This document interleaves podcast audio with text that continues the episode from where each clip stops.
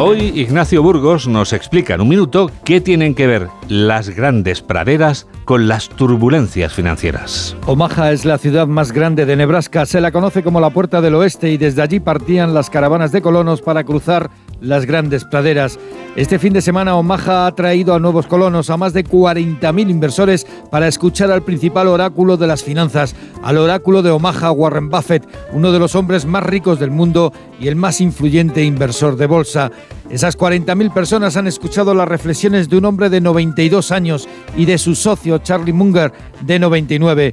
Lo primero es que su conglomerado financiero Berkshire, antiguo fabricante de medias, ha ganado 35.500 millones de dólares en solo tres meses. Y lo segundo, que tiene más de 130.000 millones de dólares a su disposición para invertir.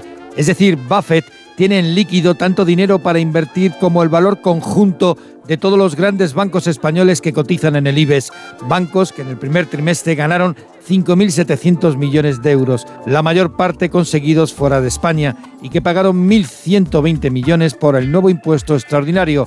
El dinero brilla en los ojos de Unidas Podemos que pide aumentar este tributo.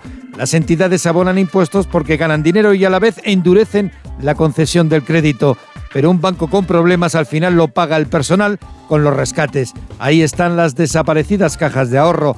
Por último, a Warren Buffett no le gustan los bancos y también decía esta misma semana que las turbulencias financieras todavía no han terminado.